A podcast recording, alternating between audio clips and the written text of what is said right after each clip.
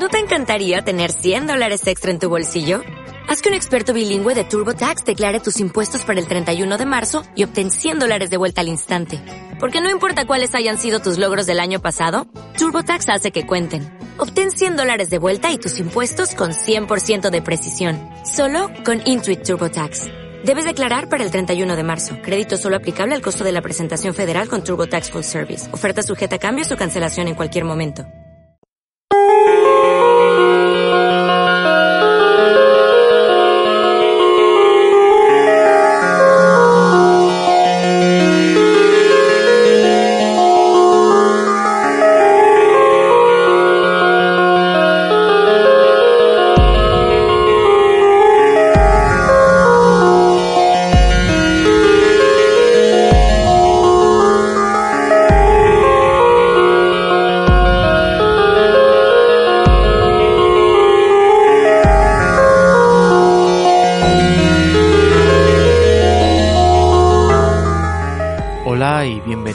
Bienvenidos a Cubo Radio, bienvenidos a vuestro refugio de arte y de cultura. Aquí estamos en este sexto programa ya de la tercera temporada y bueno, pues vamos a traer hoy, por adelantar un poco, un capítulo más de esas entrevistas con algunos, en fin, personajes de que ya hemos hablado. Eh, en esta ocasión vamos a escuchar una pequeña charla con un audio así un poco que tal, porque estábamos en una cafetería, estábamos en el Ecole, eh, en el cual ya hemos estado incluso haciendo un programa de Cubo Radio. Y eh, bueno pues pudimos charlar ahí durante un buen rato con Elena Soto y sacar de alguna manera un fragmento que vais a escuchar hoy. Así que podemos seguir con este capítulo. Por otro lado tengo hoy estamos eh, a cuadros digamos Pedro no ha podido estar pero ya que si está a mi derecha, como siempre, señor Rompe, ¿cómo está usted? Buenas noches, Genzo. Aquí estamos una semana más. Vamos a intentar continuar el programa sin nuestro compañero Pedro. Y pues tengo muchas ganas de escuchar esa entrevista a, Elena Soto, que es una persona que aquí en este programa pues admiramos profundamente. Eh, hablamos de Elena Soto con eh, Eloisa Otero, nos leyó algunos fragmentos de su último libro y, eh, bueno, pues como sabéis, poeta de Ponferrada y, bueno, em, eh, periodista y escritora magnífica. Bueno, Rompe, para centrarnos, ¿de qué nos vas a hablar tú hoy? Os voy a hablar del cyberpunk, el cyberpunk que entendido pues como género literario. Vamos a hablar sobre todo del trasfondo, de lo que del mensaje que nos intenta dar. Bueno, pues veremos y seguramente disfrutemos de ese tema.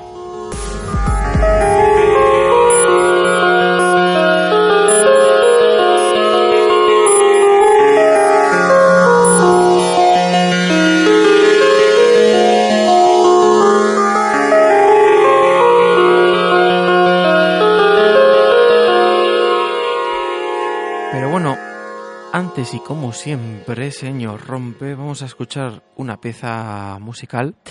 Eh, antes de ahondar en, tu tema, eh, creo que hoy nos has traído una música que también tiene bastante que ver con lo cibernético. Exactamente. La he cogido, pues eh, estaba esperando este momento pues para poder traer esta pedazo de pieza de un grande, del señor Kenji Kawai, que es un, es un compositor japonés eh, que ha compuesto pues música pues para todo tipo de películas, tanto de imagen real como de animación. Allí en Japón está muy bien considerado y eh, gracias a él tenemos esta pieza que pertenece a la banda sonora de la película de animación Ghost in the Shell. Concretamente es el primer corte que se llama Making of Cyborg y os aseguro que, que os va a dejar la carne de gallina. Yo creo que en algún momento que otro todos nuestros oyentes allá donde estéis eh, la habréis oído seguramente. Claro, es, un, es un clásico. Esta pieza. Eh, además has contextualizado muy bien porque lógicamente vosotros en casa estaréis escuchando este programa quizás en cualquier otro momento del día, pero nosotros efectivamente rompe y estamos en, de noche grabando y la verdad que escuchar a estas horas que ya van siendo las doce y media por ahí, por lo menos, de algún día que otro, vaya usted a saber qué día, eh, pues la verdad que Ghost in se le pone a uno la piel de gallina. Además, yo creo que todo el mundo ha escuchado alguna vez estas voces que vamos a poner ahora. Que, por cierto, podemos dar el dato rompe, son voces naturales. Son voces naturales, es algo que me trabajadas. es algo que me tiene a mí obsesionado, tengo que investigar más sobre ello, debe ser alguna técnica vocal que deben utilizar allí en Japón, porque yo pensaba que eran voces tratadas por ordenador, pero después de ver esta esta misma pieza eh, interpretada al natural, me di cuenta de que no. Bueno, pues Ghost in the Shell.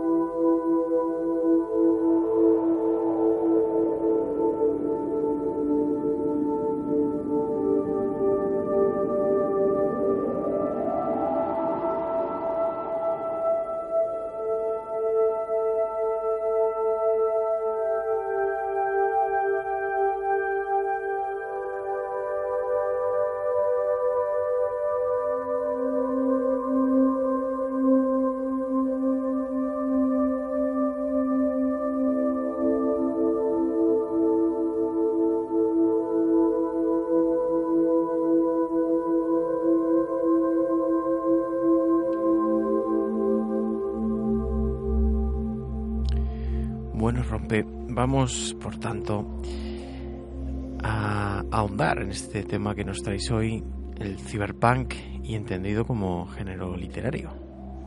Efectivamente. ¿Qué es? Ahí es por, por donde vamos a empezar. El cyberpunk es eh, ni más ni menos que un subgénero de la ciencia ficción.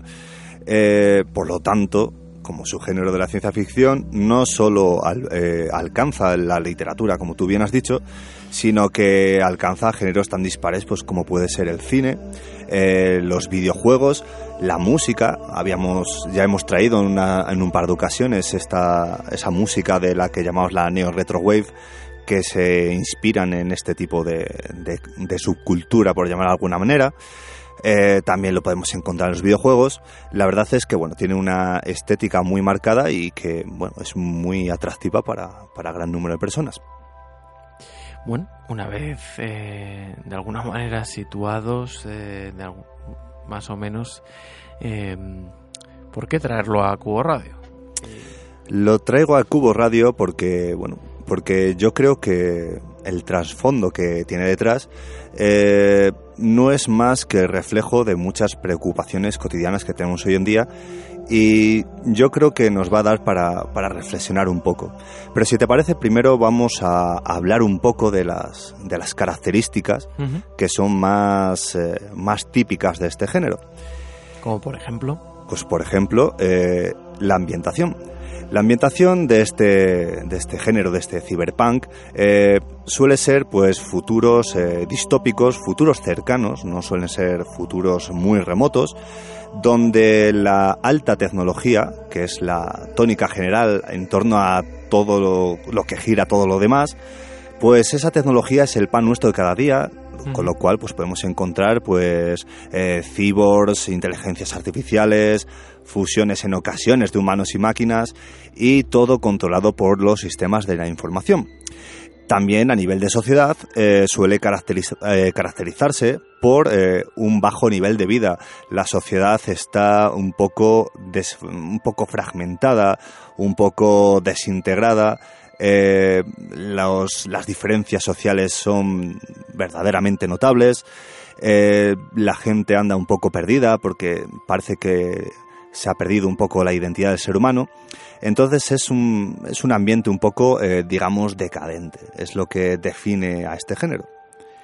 Eh, algunas cosas que has nombrado, como bien dices, no tan lejanas, ¿no? Que hemos hablado y nos has traído en Cubo Radio. Claro. Algunas de estas tecnologías posibles, ¿no? Claro, todo, todo lo que vamos a ver más adelante, eh, vamos, con esto vamos a, a darnos cuenta de que la magia de este género es de que todo nos, nos suena, nos suena un poquitín. ¿Cómo podemos continuar eh, ahondando? Pues por el argumento, el, tema que trata. Eh, por decirlo de alguna manera, el tema arquetípico, eh, que suele ser bastante típico en, todo, en toda obra de cyberpunk que se precie, eh, suelen ser conflictos entre hackers, inteligencias artificiales, megacorporaciones con poderes que sobrepasan a los de gobiernos de cualquier país. Y como decía, estos conflictos, eh, es una mezcla mm, explosiva todo esto que he dicho, eh, está ambientado en un futuro cercano. esto es importante porque esto es una contraposición muy muy marcada respecto a lo que vendría a ser la ciencia ficción más clásica, donde vemos que, bueno, la mayoría de veces, no siempre, está ambientada pues en un futuro lejano, eh, con naves espaciales extraterrestres o en galaxias cercanas. El cyberpunk eh, tiene lugar siempre en la Tierra, en un futuro, pues más bien a medio plazo. De alguna manera mm, vemos todo esto no demasiado fantasioso pese a ser ciencia ficción, ¿no? Claro. También lo que una de otra característica muy marcada de este género es el, el papel del héroe. Y es que realmente, pues igual decir la palabra héroe es un poco aventurado, porque los héroes, más bien digamos protagonistas centrales de este tipo de historias, no son ni mucho menos héroes. Suelen, ser criminales, eh, marginados, parias sociales, gente que vive pues al margen de la sociedad, en los suburbios, están siempre metidos en, líos, perseguidos por la perseguidos por la ley, así que son eh, más bien una panda de inadaptados que de una manera u otra se ven envueltos en una en una serie de acontecimientos que bueno que escapan a, su control. De alguna manera se vuelven héroes por accidente, ¿no? Sí, está eh, claramente. También, pues realmente eh, una de las señas quizás más de identidad que, que, igual es lo que más me interesaba a mí es eh, la amarga crítica social que, que, viene detrás de toda esta historia. Eh, los ambientes urbanos, eh, suele haber cierto aire de tristeza, es como si, bueno, como si el ser humano de repente entre la vorágine de la tecnología y de las luces de neón, pues se quedaran en una esquina sentados, pues pensando en todo lo que han perdido por el camino. también el ambiente es de novela negra, lo cual pues es bastante interesante porque seguramente todos tendremos en mente el típico ambiente de novela negra, el detective con gabardina, sombrero en los años 30, pues imaginaros esto mismo llevado al futuro. De alguna manera reflexiona, rompe eh, de algo que ya venimos hablando ¿no? en Cubo Radio en muchos programas y que ocurre y que vemos que ocurre y que cada vez es más eh, exagerado, pero pero que, es creciente esto, ¿no? Y es el sentimiento de que el humano pierde de alguna manera la conexión con la tierra, con la naturaleza, con las cosas importantes de verdad. Y esto es quizás sea lo que provoca esa amargura, ¿no? Claro, aquí pues eh, la sociedad de este tipo de, de relatos, de este tipo de universos, están ya pues en un nivel de globalización realmente avanzado, por lo tanto pues prácticamente no hay grupos étnicos eh, claramente diferenciados, con lo cual pues eh, la sociedad pues tiene mezclas bastante variopintas, no, no hay grupos ahí marcados, hay cierto, cierta imagen de heterogéneo todo, con lo cual pues con la, con la pérdida de conocimiento y de, y de cultura que, esto conlleva, claro.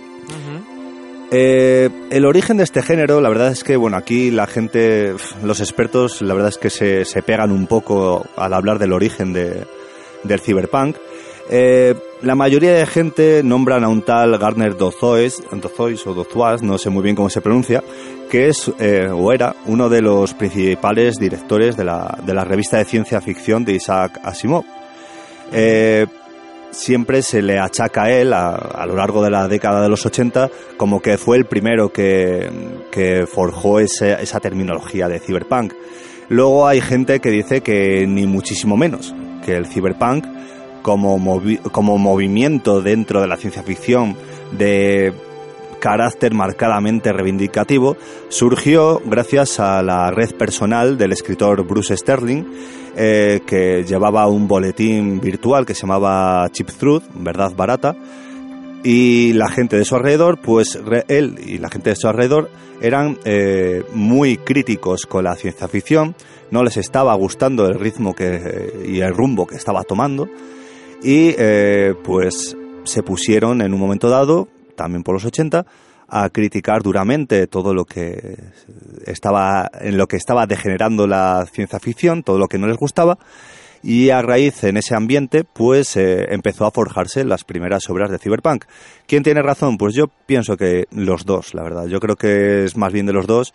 No buscaría un culpable único en el, en el nacimiento de este género. Qué obsesión a veces, ¿eh? Con los géneros, las músicas, los estilos, ¿no? Es que tiene que haber uno que lo inventara, ¿no? Es... Claro, claro. Eh, los, muchos géneros son un compendio de, de, cosas anteriores y que, bueno, y que varios autores pues llegaban a conclusiones parecidas y aquello forjó un estilo, pero... Sí, y además es que esos mismos expertos pues hablan de cyberpunk, de post-cyberpunk, de neo-cyberpunk, bueno, eso, ya, eso ya me parecía excesivo y, y, un poco que no tenía lugar. Por todo lo que habla rompe de esos ambientes, de, de, esos trasfondos que tal, de alguna manera, claro, hablamos de novelas, ¿no? De, novelas eh, como formato y em, eh, que gira en torno a, todo esto que comentas. Mm, lo que sí veo una grandiosa relación, no sé hasta qué punto, mm, es quizás con el anime, ¿no? Con el manga y con cierto mundo anime Ghost otras cosas, ¿no? Que, por ejemplo, que has puesto la banda sonora hoy. Pero bueno, se me ocurren muchos más nombres y, y quizás, ¿no? Tiene ese, sí que exista ese parecido con el manga eh, y el anime que, nos, nos, ¿no? De alguna manera nos critica, critica duramente al ser humano con reflexiones muy duras, muy macabras y siempre habla de, ese apocalipsis que quizás llegue si no cambiamos, ¿no? Claro, eh, eso de, bueno, la, es clara la influencia que ha tenido en muchos eh, mangas y muchos animes, como el que has dicho, Ghost in the Shell, el mítico Akira también. Y, pero claro, es que eh, realmente eh, hasta que uno no se pone a investigar no se da cuenta de, todo lo que trae detrás el cyberpunk.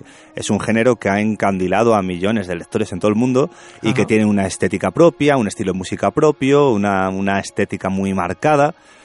Y la verdad es que, bueno, la verdad es que lleva cautivando la imaginación de la gente durante muchas décadas.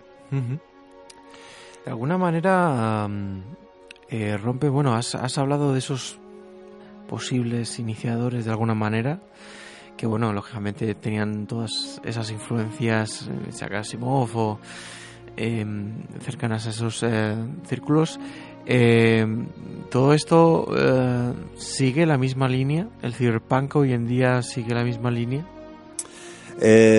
hombre, entonces eh, aquí vendría un poco la, clasificación esa ridícula que he dicho antes, pero claro, esto es un género, pues al igual que la ciencia ficción, pues va evolucionando con el paso del tiempo, pero, pero de tiene... manera sigue teniendo esa línea marcada de crítica de, ¿no? de, sí, sí, sí, esos ambientes, ¿no?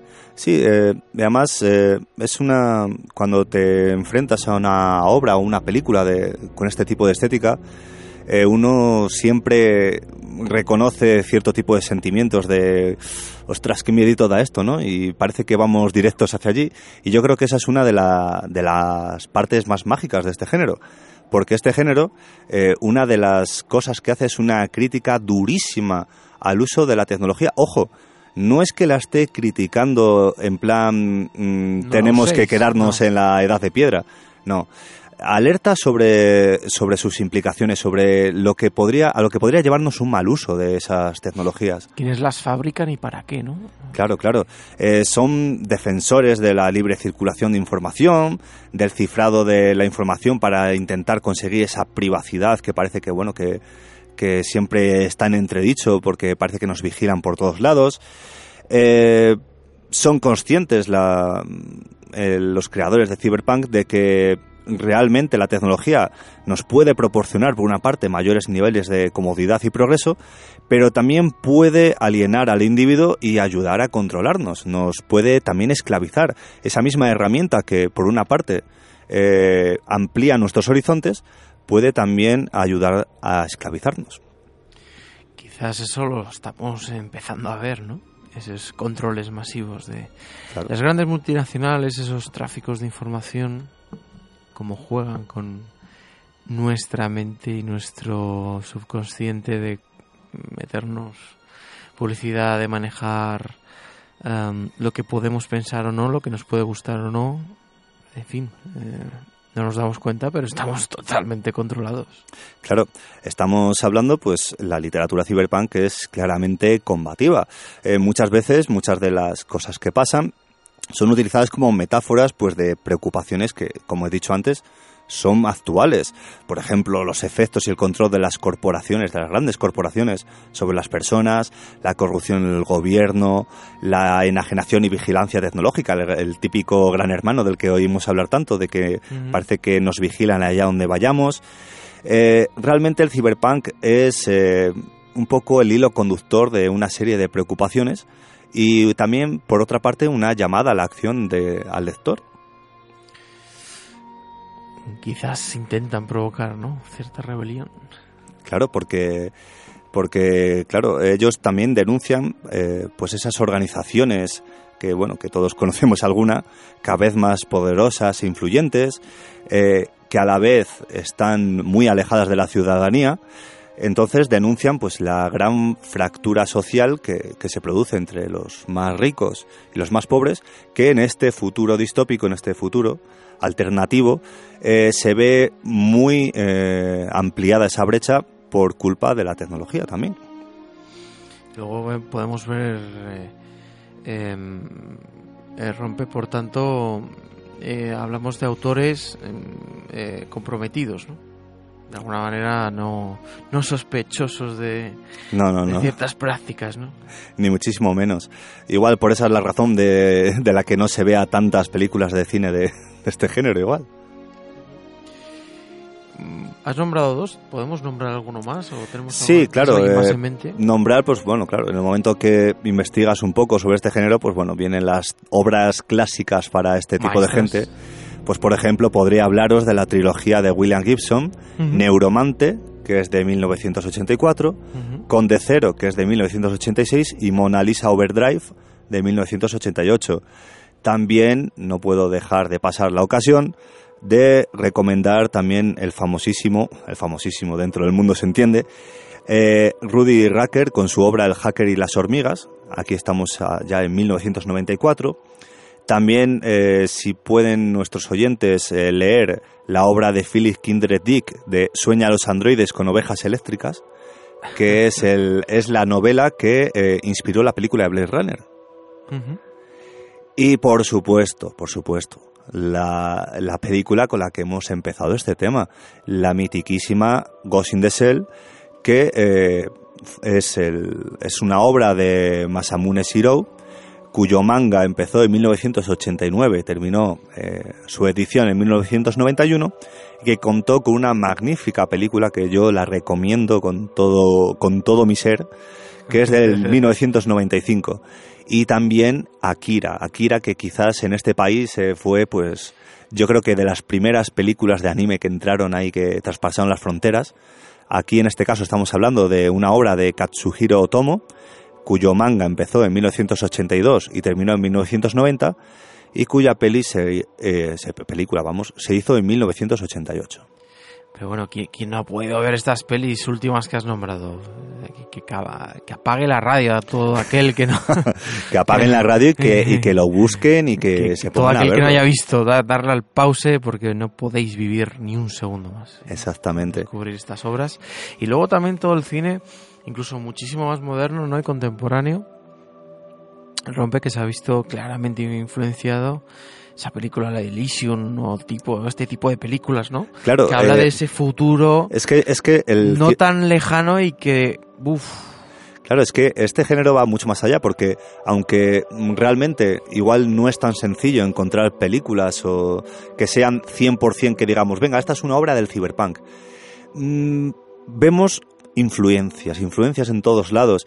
Eh, por ejemplo, podríamos decir también que Matrix, la película de Matrix, Bueno, tiene ciertas, ciertas sería influencias. cine cyberpunk, Matrix, Es- por claro, favor. Claro, ¿no? claro, Eh, es, es, una, es una influencia, es algo que está como metido ahí en, el, en la sociedad, en el inconsciente de la gente, ¿sabes? De todo el mundo del, al final del cine, un, de la ciencia ficción. Al final es un género eh, que, que, que se encu- podría encuadrar rompe dentro de la lógica humana. Es decir, eh, una vez que piensas y reflexionas un poquito sobre toda la avalancha tecnológica que se nos viene encima y que ya nos ha esclavizado absolutamente a todos, ¿eh? se os va a hacer tendinitis en los dedos. eh, todo esto al final, cuando reflexionas un poquito y eres un director de cine o eres un gran escritor o tal, es, te sale este género, ¿no?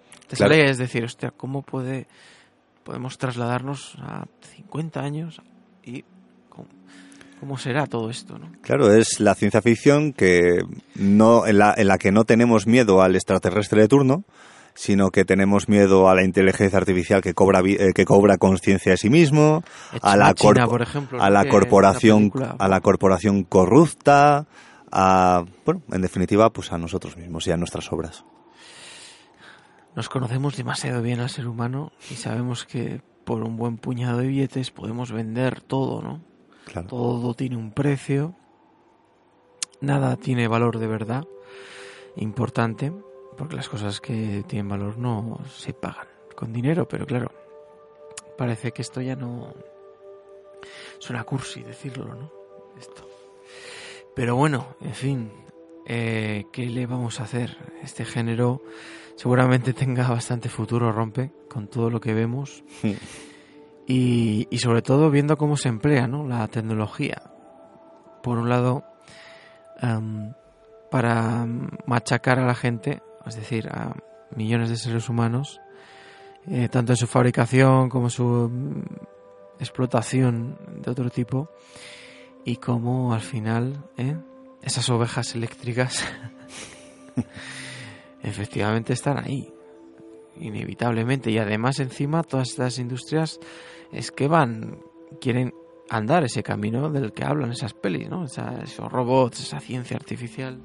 Claro, y yo, y yo creo que, que, este género yo creo que va a tener un resurgir ahora porque cada dos por tres eh, salta a la palestra un nuevo descubrimiento científico que nos lo venden como que va a ser milagroso, pero siempre hay gente que piensa, ostras, ¿esto para qué se utilizará en realidad?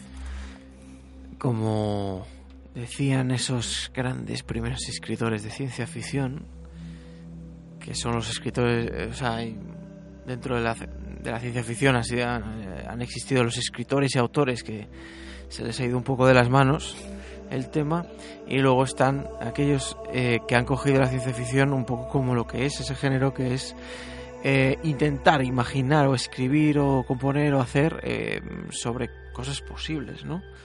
por eso se llama ciencia ficción, porque lo que tiene que apuntar es a alguna vez convertirse en ciencia y el cyberpunk apunta, rompe a convertirse casi seguro y quizás, para nuestra desgracia, en ciencia.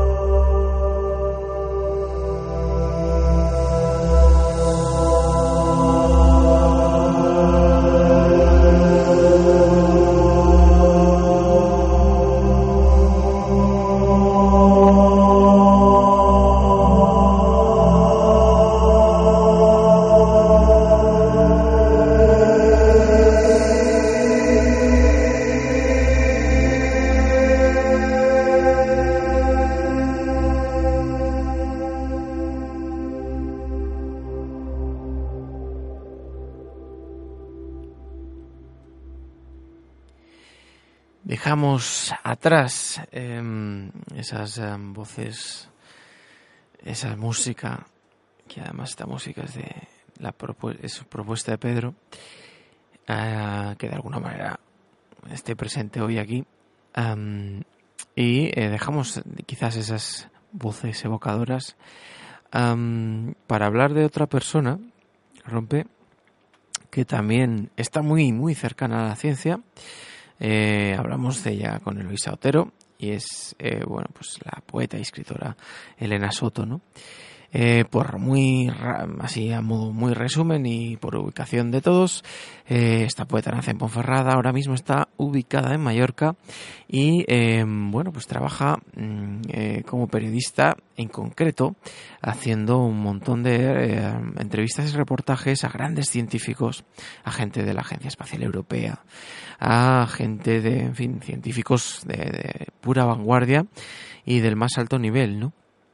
Tiene como ella misma decía mm, en, la charla que vamos a contar, aunque no en esa parte, pero como ella misma decía, es un privilegio al final trabajar en algo que, siempre ha soñado y es eh, poder charlar, por un lado de ciencia, que es algo que le apasiona, eh, con gente tan eh, interesante como pueden ser todos esos científicos que están en, en los grandes laboratorios. ¿no?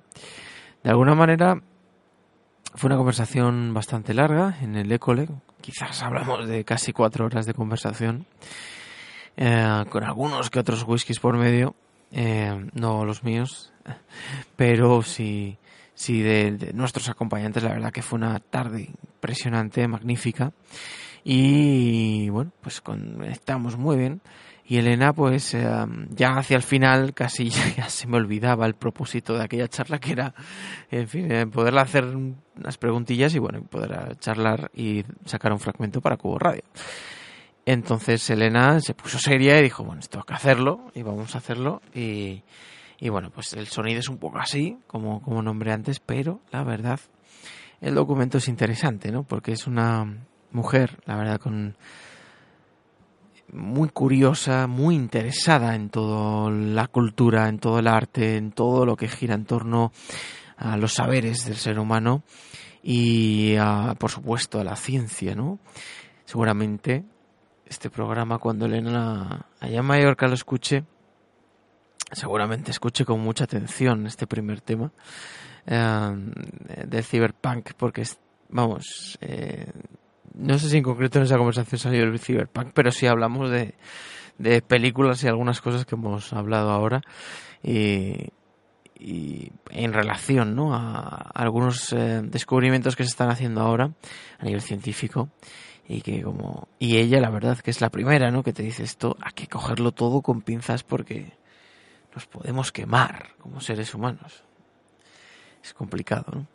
así que rompe Vamos a ver si escuchamos esta conversación eh, con Elena Soto en, el École. Y bueno, espero que os guste este, este fragmento. Eh, estoy aquí con, con Elena, Elena Soto, ¿qué tal? Hola, ¿qué tal? Muy, muy bien, después de dos horas hablando, que después de dos horas hablando, pues bueno, Bien, bien. Eh, bueno, Elena, em, simplemente para la gente que, que, esté escuchando este programa allá donde esté y en el día que esté, simplemente, eh, bueno, pudimos, como ya he nombrado en, un programa de Cubo Radio, eh, pudimos leer y hablar algo. simplemente preguntarte un poco, aunque ya lo hemos charlado fuera de micro, pero eh, cómo eh, es esa conjunción eh, o esa fascinación tuya quizás por la ciencia y cómo surge un poco todo lo de escribir de alguna manera y a través de la escritura poder enlazarlo con temas fascinantes suponemos también para ti pero que a la vez a veces para el gran público son toscos o son complicados pero que ayudan a, acercar esos temas, ¿no? ¿Cómo, ¿Cómo surge todo esto? Surge un poco surge un poco porque bueno siempre me ha interesado y luego porque a veces son cosas que parecen casuales y al final no lo son tanto y junto con mi afición por escribir poesía, pues se combinó un poco el tener que escribir temas sobre ciencia y en un momento dado pues pensé que una buena manera también de explicar y de dar a conocer la ciencia era a través de darle un formato poético que al final no es tan diferente y tiene muchas más similitudes de las que pueda parecer. Y un poco así empezó.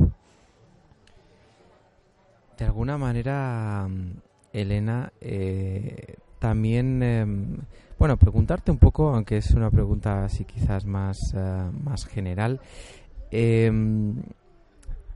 ¿Cómo, ¿Cómo, ves? Una vez me acuerdo en Cubo Radio de, hablábamos ¿no? de, y de una estadística que salía de como de lectores que había habituales eh, de la poesía.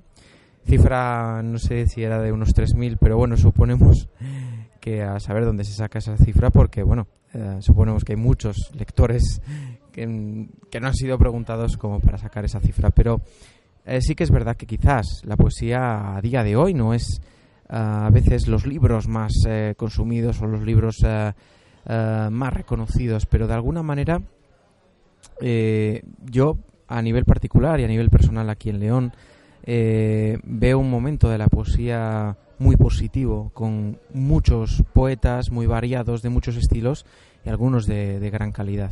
¿Tú cómo, cómo ves desde Mallorca y cómo ves quizás desde otra perspectiva y desde los años que llevas eh, escribiendo, ¿cómo ves la poesía hoy en día en, este país? Bueno, yo pienso que afortunadamente eh, las mejores cosas de poesía o cosas muy buenas de poesía no se encuentran en el formato de un libro al uso y no de los libros que quizá la gente busque como de referencia en poesía. Me explico. Hay muchísima gente muy buena haciendo cosas que no tiene posibilidades de publicar y que muchas veces lo que tiene que hacer es usar otro tipo de formatos como son blogs, como son ediciones o autoediciones, como son hacer eh, incluso performance, mezclar poesía con música y para mí las cosas más interesantes de poesía que se están haciendo quizás no son las que se encuentran en los libros clásicos, sino en cosas mm, nuevas y diferentes. Eso es ahí creo que hay muchas cosas interesantes. Por tanto, quizás estás conmigo en que la poesía a nivel general en España quizás sí que está viviendo un momento positivo un momento muchas veces incluso de reinventarse en cuanto a estilo, en cuanto a enfoque o simplemente que está viviendo buenos momentos y que hay grandes poetas. Sí, yo pienso que además nos olvidamos, por ejemplo, que en castellano hay muchísima inquietud y se está haciendo muy buena poesía en Hispanoamérica también, que quizá nos olvidamos un poco de toda la gente que está, por ejemplo, en Argentina, en Chile, en México. Hay gente haciendo poesía muy buena y que tenemos posibilidades de conocerla mucho si te esfuerzas un poco, blogs, páginas, y cosas mm, no tan al uso, puedes encontrar gente que está haciendo cosas fantásticas. Y aquí en España también. Creo que hay que buscarlo no tanto en, lo, en los libros, de, de, toda la vida, que dices, esta editorial publica poesía, voy a ver qué libro ha publicado y me lo leo, sino en cosas bastante más alternativas, tanto de publicación como de formatos. Volviendo quizás un poco antes a, la, no sé si a la primera cuestión, pero em, ¿cómo te sentiste, eh, Elena, cuando ocurrió lo que nos contó Eloisa en el programa Q Radio en el que, en el que dedicó eh, su, su, tema o su apartado hacia, ti, hacia, hacia tu obra? Uh, ¿Cómo, ¿Cómo fue ese instante en el que eh, en una universidad, bueno, con matemáticos, con físicos, con gente de la ciencia, ¿cómo fue ese instante en el que viste que, gente, además gente muy buena, muy preparada, gente impresionante dentro de la física y de la ciencia, leyó tus poesías, compartieron tus poesías y tu libro tuvo, tengo entendido, gran acogida, gran éxito eh, entre el mundo científico eh, ¿cómo, te sentiste ese momento?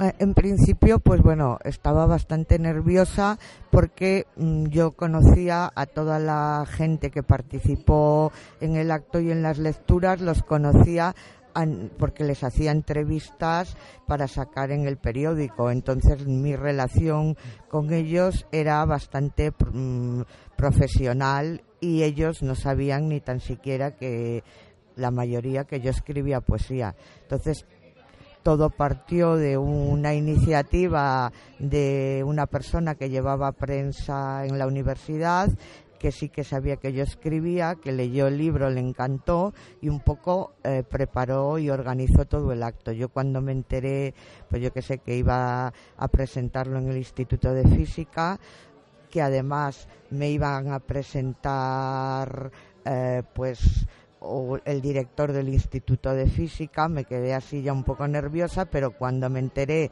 que iban a ser los propios científicos los que iban a leer poemas, al principio dije, bueno, trágame tierra a ver cómo sale.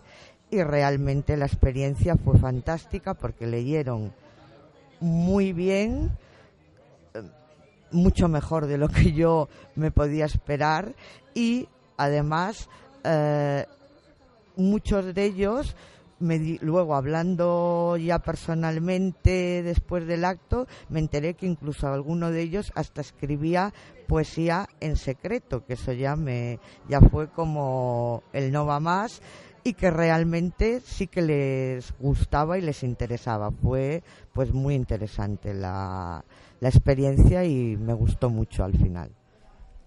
Antes de que quizás empezara este proyecto y también los escritos que, realizas para Tantan Press eh, a modo de colaboración y demás, em, antes de que empezara todo esto, entendemos, eh, Elena, que para ti la, ciencia, eh, quizás muy general, pero, pero quizás la física, quizás entendemos quizás que la astronomía, no lo sé, por eso, por eso te pregunto, ¿qué significaba también un poco para ti eh, todo esto? ¿Era, era ya una, eras una lectura, una, una lectora inquieta? Eh, ¿Tenías eh, fascinación por todo, por todo el mundo científico y, y, qué te, qué te aportaba un poco todo esto?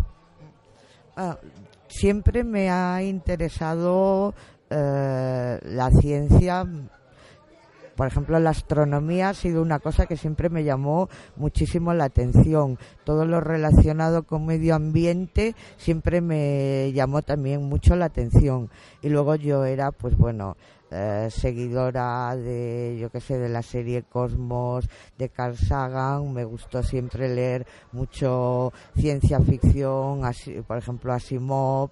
Eh, el cine de, mm, de, ciencia ficción de Kubrick y de tal más toda la parte científica, Isaac Asimov, siempre me hubo un vínculo un poco de literatura con ciencia o ciencia ficción o demás que siempre me interesó. Y lo que pasa que a raíz de tener que escribir de ciencia se abrieron otros muchos temas que yo nunca hubiera llegado a ellos si no tengo que, escribir este suplemento y que son tan fascinantes o más como lo que yo conocía, que es por ejemplo todo el mundo de las bacterias, de los virus, de otras cosas que eran para mí en principio más desconocidas y que a través de hacer este suplemento me digo, bueno, esto es un mundo tan fascinante el cosmos como el microcosmos, o sea que al final no sé ni por cuál decantarme, o sea, son los dos extremos igual de fascinantes uno que el otro. Y es un poco, pues bueno, eso sí que aprendí muchas cosas que no se abrió un poco, eh, me abrí un poco, aparte de la ciencia, que yo no conocía hasta entonces o me eran más desconocidas. Eh, bueno, de nacimiento, digamos, eres de Ponferrada, del Bierzo, has vivido en León, en la ciudad de León, ah, supongo que has vivido en, más ciudades, ahora resides en Mallorca y, bueno, con ah, debido a tu trabajo, digamos, ah, entendemos como periodista y demás, eh, has conocido y tú misma lo, acabas un poco de decir, a muchas personas del, pues ya del ámbito de científico, pero entendemos también del ámbito artístico y demás. Has visto, por tanto, desde una perspectiva muy interesante, la evolución de los 80, de los 90 y de estos 2000, de todo lo que llamamos del siglo XXI, eh, de toda la industria, de toda eh, el arte, y sobre todo, y tengo entendido también muy de cerca de la contracultura, del, entender o del ver o de sobre todo valorar a, los músicos o a los poetas o a, desde la perspectiva artística y meramente artística como, como artistas puros y quizás no tanto como como como eh, desde el punto económico quizás o empresarial no de alguna manera eh, eh, ¿Cómo valoras eh, tú eh, ahora mismo la cultura en este país? Yo creo mm, está en un buen punto en, en, este sentido. Ves que hay movimientos, como está Mallorca, hay movimientos, la gente se mueve, sigue, se siguen haciendo cosas. ¿cómo, ¿Cómo lo has vivido? Una persona más como tú, de asociaciones como el CECAN o, este tipo de asociaciones contraculturales desde de toda la vida, vamos. Es que yo creo que es un momento complicado, o sea, un momento difícil de, de definir. Yo en la época que cuando tenía eh, mi adolescencia y juventud, pues sí que viví un momento en el que se hacían muchas cosas eh, diversas, había mucha efervescencia en el mundo de la música, en el mundo del teatro, en el mundo de la literatura. Eh, luego ha habido un tiempo que ha dado la sensación de que muchas cosas se han parado, hubieran quedado como, como muy dispersas y hubiera habido una época bastante árida, mi sensación. Y ahora lo que estoy viendo es que están saliendo cosas mm, muy interesantes. Bueno, yo lo que he visto aquí en León eh, un poco percibido a través de lo que voy siguiendo por redes y demás es que se están organizando muchísimas actividades de todo tipo, de cine, de música, de poesía, de literatura en general, de teatro, que hace 15 años no lo vi. Y eso es algo que estoy percibiendo en otros muchos lugares, que yo creo que frente, después de una época bastante inhóspita, creo que hay gente que está otra vez volviendo a tomar las riendas de cosas y se están uniendo desde diferentes eh, disciplinas o desde diferentes maneras de enfocar el arte y, eh, y haciendo cosas que para mí pueden ser muy interesantes y pueden acabar eh, cambiando bastante eh, la manera que tenemos de entender, que hemos tenido de entender la cultura hasta ahora, que era también bastante fraccionada y separada por eh, esto es músico, esto es teatro, esto es pintura. Pues creo que lo que está surgiendo ahora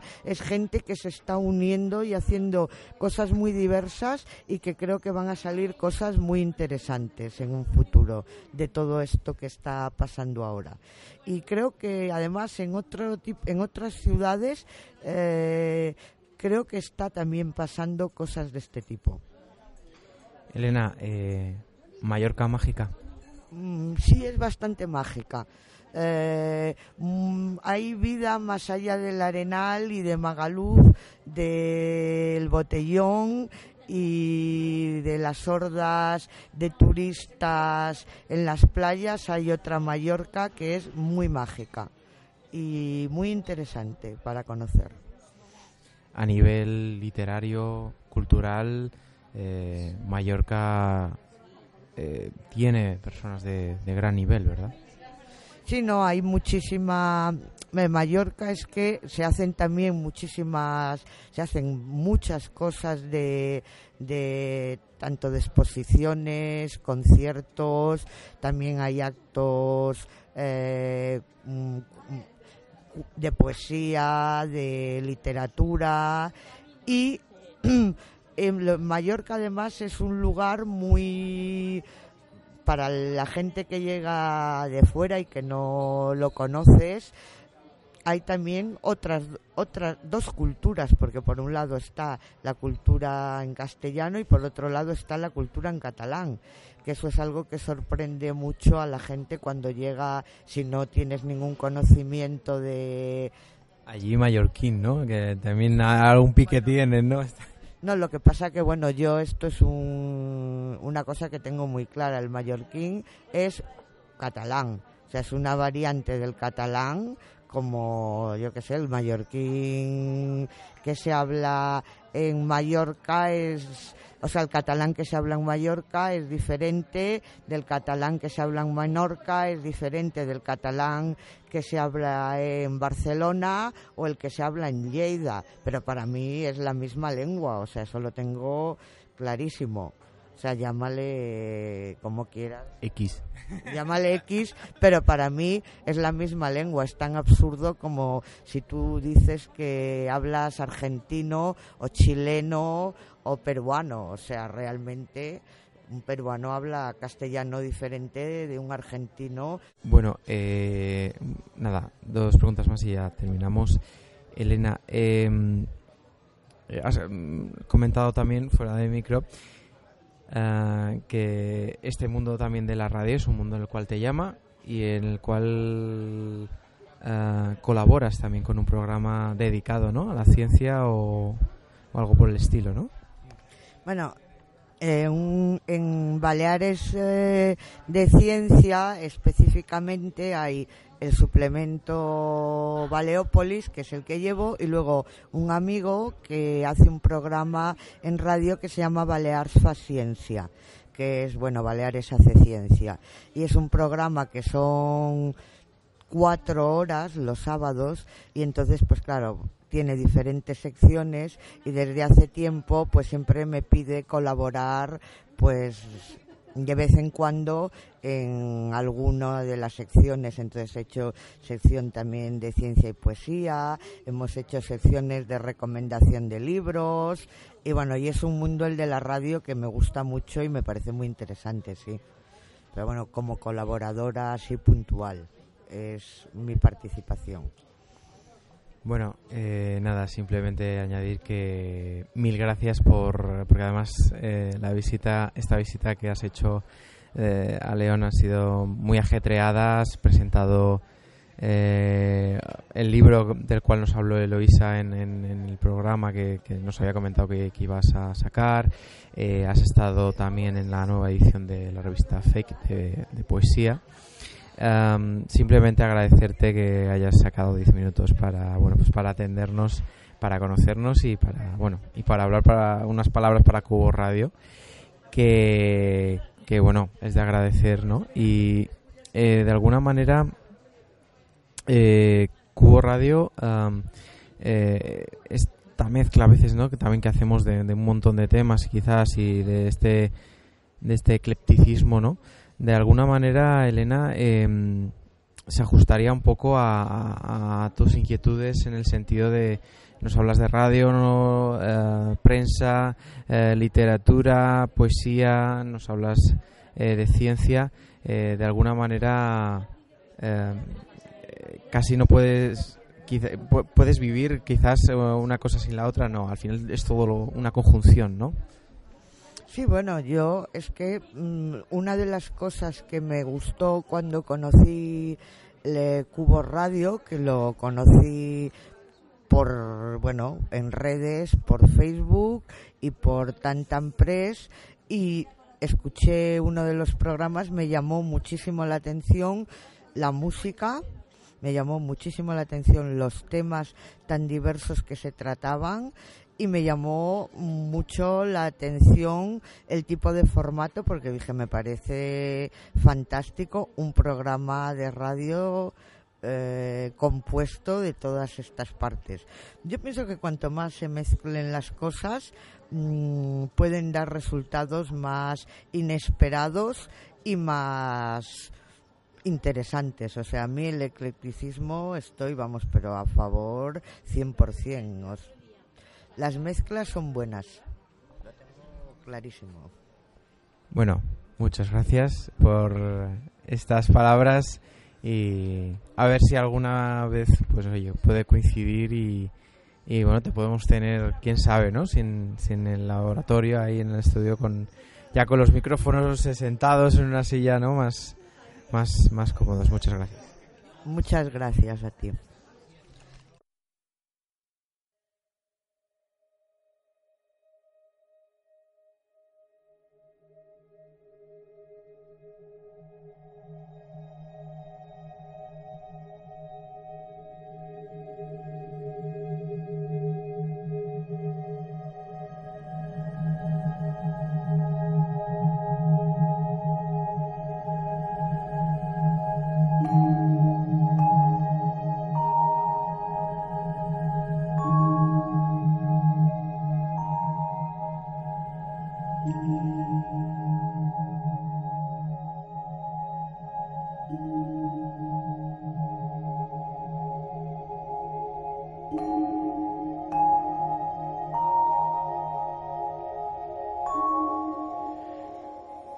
Pues ese es el fragmento salvable de alguna manera, bueno, el que se grabó en esa charla con Elena Soto, pero la verdad es que la tarde fue fantástica y lógicamente sí que a lo largo de la tarde tuvimos la verdad conversaciones muy interesantes en torno a muchos temas que, nos interesan y que se tratan en, Cubo Radio sin duda. Algunos eh, totalmente científicos otros no tanto. Hablamos también de algo que se habla mucho en la problemática de hablamos muy a fondo de, la problemática de, lo que es, eh, este país, España, eh, con sus genios, ¿no? Cómo maltratamos a los científicos. Eh, fue un tema, es un tema que a ella le irrita especialmente, ¿no? Rompenos, si te acuerdas, cuando hablamos ¿no? de las ondas gravitacionales que tratamos, fue un tema que tratamos en Cubo Radio con eh, desde seguramente la máxima ignorancia desde el espectador absorto del hallazgo, pero em, lo tratamos con una euforia, con una cosa, con un increíble, ¿no? Pues Elena Soto me comentaba que, bueno, pues una de las científicas, la, cual yo creo que, que, ya hablaremos más a fondo, más en otro programa, pero ella comentaba que, que que, en el equipo, ¿no? Con, que logró este descubrimiento cuando de alguna manera, pues bueno, eh, ya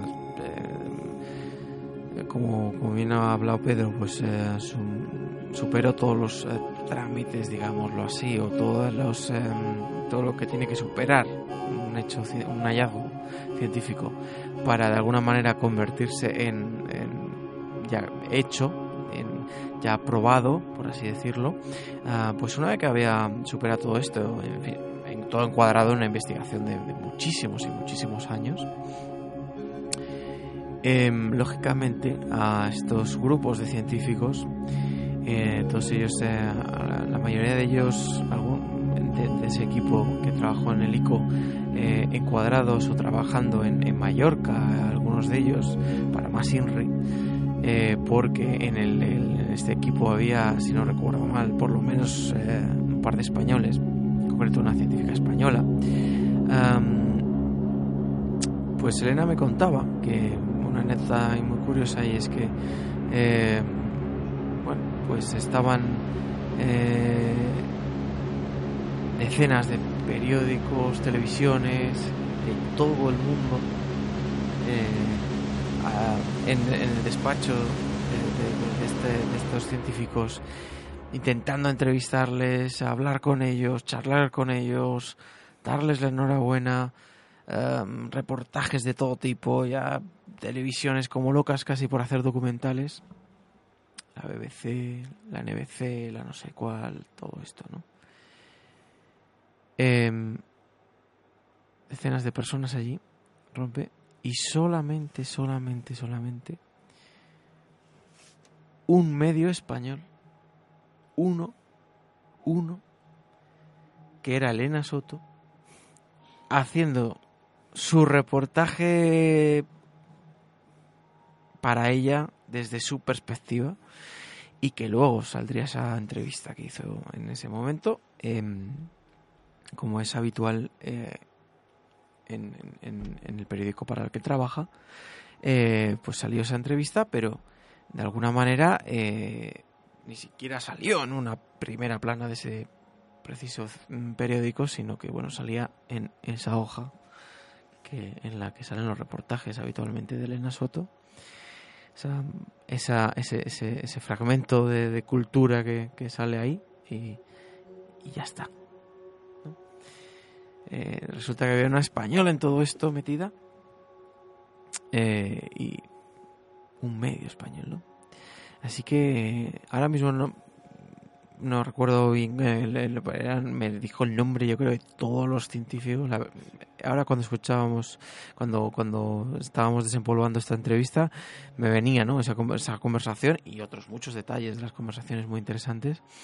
Y me acuerdo, me, dijo los nombres, yo creo, de todos los científicos que, formaban parte de ese equipo del ICO que, trabajó y muy duramente y sigue trabajando, por cierto, muy duro para, para, para seguir con el tema de las ondas gravitacionales, para ver, seguir eh, sabiendo cosas de ellas. Y, em, y bueno, y produce la, la segunda detección, etcétera, ¿no? Que ya se produjo, ¿no? Y, y ya yo creo que, tenemos que quedó con una conversación pendiente con ella para, para acercarnos a esta científica y hablar y hacer un programa en condiciones desde este grupo, de este equipo, porque de verdad lo merecen. Y y rompe creo que vamos a ser el segundo medio español Cubo Radio en, en hablar seriamente de, de esta gente. Claro, es que es, eh, es triste, es muy, muy, muy triste. Eh, uno, escuchando esto, solo puede plantearse que, que- qué tipo de noticias pueden hacer impacto en este país. ¿Qué es lo que realmente interesa al, al español medio? Que no estoy diciendo que los otros medios que, bueno, que, que tendrán esa, tendrían esa noticia en sus, en sus medios, en sus secciones científicas de sus respectivos medios de comunicación, pues copias claro. y pegas no ella me hablaba de, Claro, sí, de sí. otros medios y hablaba de copias y pegas muchas de su entrevista que ella hizo y de internet no en plan es como pero por favor ir allí no ir con la grabadora ir no Eh, Claro. sacar tiempo un poco de tiempo para ser periodistas Claro, y, y además es que eh, da mucha rabia, mucha rabia que, que se esté hablando en determinados medios y determinados partidos políticos de la archiconocida marca España y, y realmente tenemos ahí algo de lo que, de lo que presumir. Es, es que es un orgullo inmenso que, que un equipo español esté eh, implicado en una... En concreto científicos españoles Unos científicos españoles- es de fuera pero vamos, eh, Este, pues bueno, que estén implicados unos científicos españoles en un descubrimiento ese ca- de, ese calibre. Claro, claro. Y muchos de ellos, inclusive los extranjeros, viviendo en, en Mallorca, porque la ESA tiene en Mallorca el, eh, el centro que más aportó y que más... eh, que, es el- este equipo que te comento, que trabajó con el ICO, etcétera, eh, es, es unos, um, es son unos centros, si no recuerdo mal por lo que comentaba Elena, de la Agencia Espacial Europea en Mallorca. Quiero decir, o sea, es que gran parte, por lo que comentaba ella, una gran parte de, por lo menos una parte, no vamos a decir una gran parte, pero una parte de todo esto ha ocurrido aquí, Claro. se ha desarrollado aquí. Claro, claro. Y mm, no sé, y, y entonces, ¿qué, qué es, qué es la Ni marca el Espa- diario Mallorca. o sea, es ¿Qué es, la, ¿Qué es la marca España entonces? O sea, eh, porque está claro que la ciencia no. ¿Qué son las playas? ¿Qué son los chiringuitos? ¿Qué, qué es? Eh, o sea, ¿qué, en, qué pa- ¿en qué país vivimos?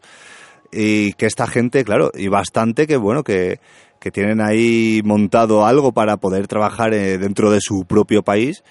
Pero claro, ya lo hemos hablado en otros programas, que tristemente otros científicos españoles tienen mucha peor suerte y se tienen que marchar a miles de kilómetros de su casa para intentar hacer algo como, pues, para lo que llevan preparándose toda la vida.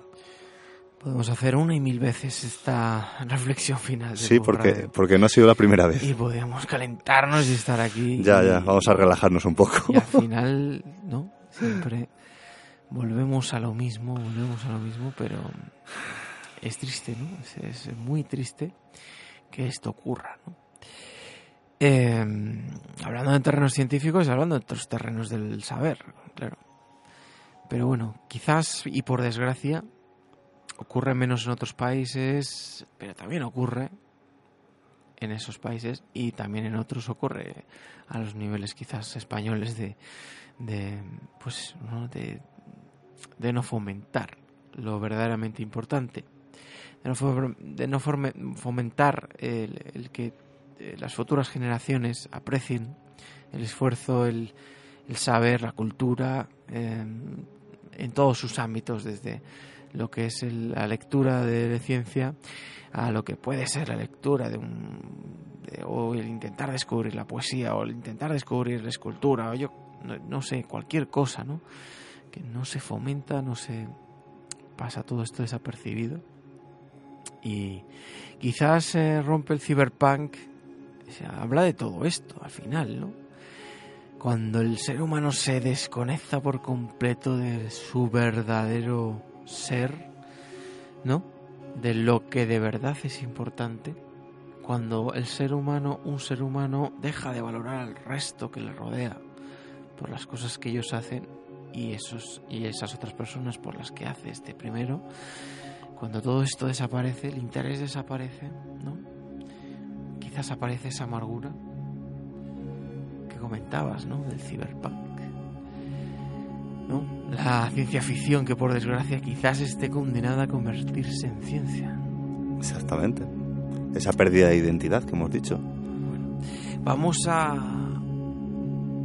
a escuchar, si os parece, una segunda pieza. En este programa vamos a escuchar dos piezas musicales. Eh, porque también dejamos un poquito esta, este, esta sintonía de, de, viaje, viaje por, el, por el universo que nos proponía hacer unos programas eh, Pedro. Ahora estamos disfrutando de esa, por cierto, fragmento de banda sonora de Smachina.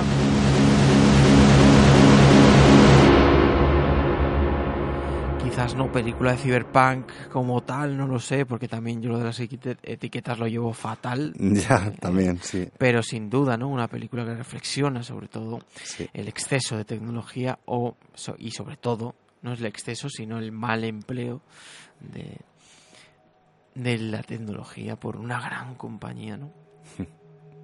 que viendo yo creo cinco minutos de película te queda claro qué compañía real habla, por cierto. Y algo que me maravilló eh, en el cine. Así que nada, vamos a escuchar una segunda pieza, si os parece. Esta pieza, bueno, vamos a escuchar un... Los definiría como los Rolling Stone del folk, la verdad, porque lo merecen. Son grandes músicos, Diego Gutiérrez y Rodrigo Martínez, ¿no? Estos dos chavales forman Tarna, un grupo impresionante. Los dos son músicos espléndidos, tocan, me atrevería a decir, decenas de instrumentos. Al final yo creo que tocan cualquier objeto, ¿no? Les pones cualquier cosa en las manos y, y le sacan provecho. Y la verdad que con una calidad extrema, ¿no? Bueno, pues grupo, el grupo Tarna, ¿no? Lleva muchos eh, años ya girando, dando conciertos.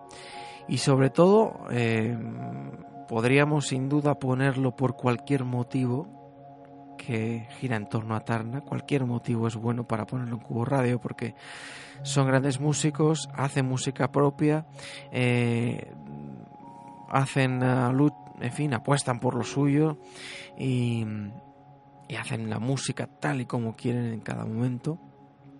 Pero encima eh, de todo esto, y por si no fuera poco, yo los voy a poner hoy reivindicándolos por la, la, gran, la gran labor que hacen um, casi activista, eh, reivindicando un montón de instrumentos tradicionales que están desapareciendo, que están en peligro de extinción, y cómo los trasladan, ya no al folk, sino incluso a casi otros géneros, cómo los actualizan, cómo actualizan un montón de cancioneros populares y, de muchos años, canciones que las llevan a, terrenos muy fascinantes, muy maravillosos de la música, ¿no? Y cómo actualizan de alguna manera a estas músicas, le dan otro valor, otra óptica, otra perspectiva, ¿no? De alguna manera uh, hacen una labor impresionante para eh, rescatar muchísima cultura, alguna de ella en peligro de extinción, rescatarla de alguna manera, ponerla en valor, ponerla encima de la mesa, actualizarla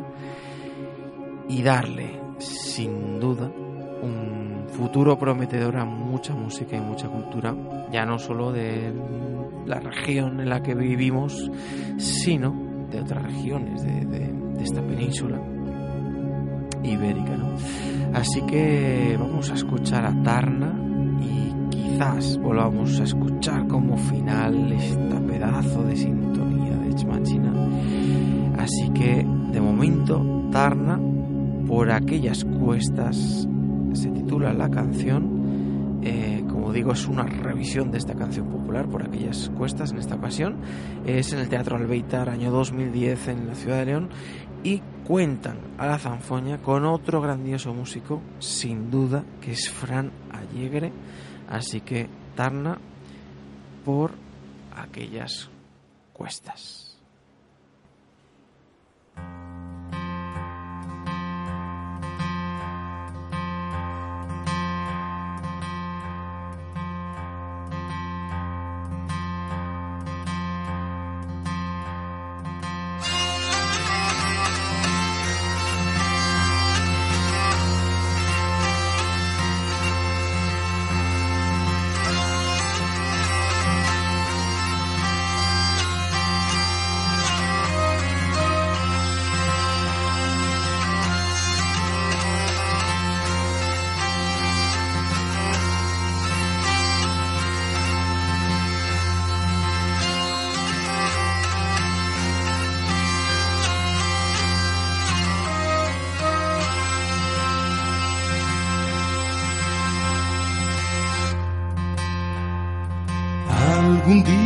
Dije yo que olvidarte nunca, nunca. Algún día dije yo que olvidarte nunca, nunca. Y ahora me acuerdo de ti por si alguno me pregunta. Y ahora me acuerdo de ti si alguno me pregunta. Por aquellas cuestas, madre, por aquellos saltos le vi venir. Por aquellas cuestas, madre, por aquellos saltos le vi venir.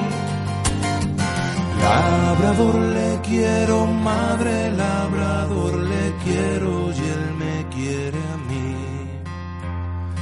Labrador le quiero, madre, labrador le quiero y él me quiere a mí. Cuanto más hondo está el pozo, más clarina sale el agua. Cuanto más hondo está el pozo, más clarina sale el agua. Cuanto más hablo contigo, más me gustan tus palabras. Cuanto más hablo contigo, más me gustan tus palabras. Por aquellas cuestas, madre, por aquellos saltos le vi. Aquellas cuestas, madre, por aquellos saltos le vi venir. Labrador le quiero, madre, labrador le quiero y él me quiere a mí. Labrador le quiero, madre, labrador le quiero y él me quiere a mí. Y este pandero que toco y en el medio lleva un ramo. Y este pandero que toco y en el medio lleva un ramo.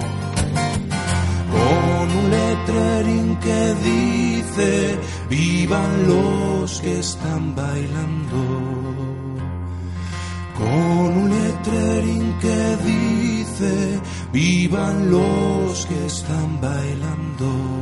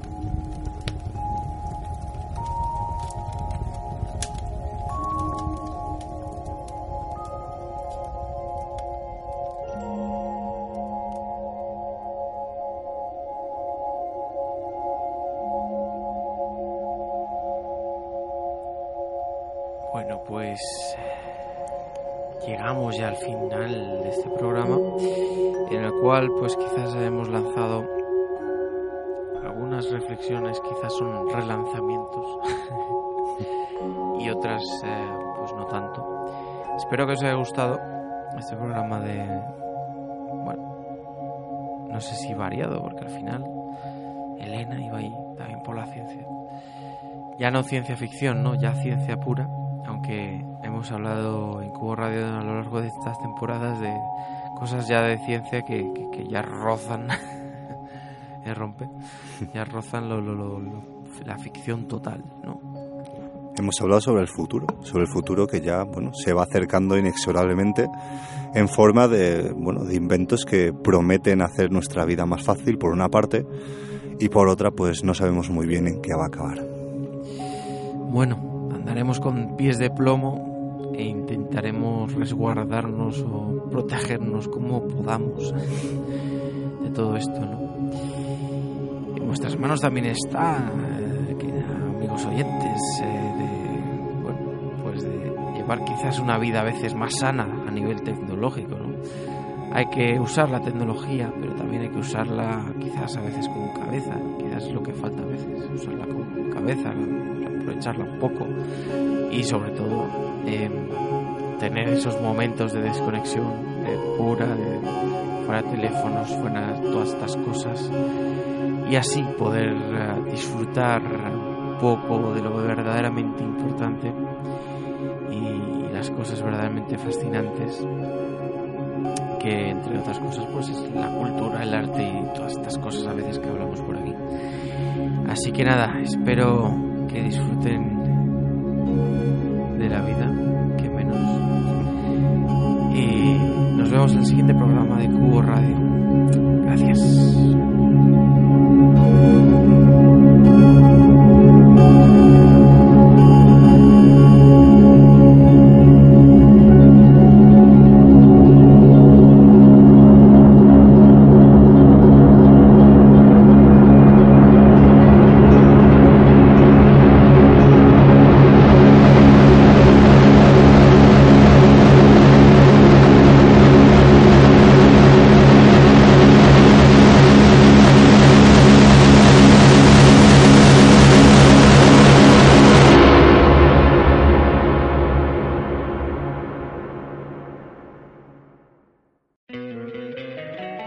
Encantaría tener 100 dólares extra en tu bolsillo? Haz que un experto bilingüe de TurboTax declare tus impuestos para el 31 de marzo y obtén 100 dólares de vuelta al instante. Porque no importa cuáles hayan sido tus logros del año pasado, TurboTax hace que cuenten. Obtén 100 dólares de vuelta y tus impuestos con 100% de precisión. Solo con Intuit TurboTax. Debes declarar para el 31 de marzo. Crédito solo aplicable al costo de la presentación federal con TurboTax Full Service. Oferta sujeta a cambios o cancelación en cualquier momento.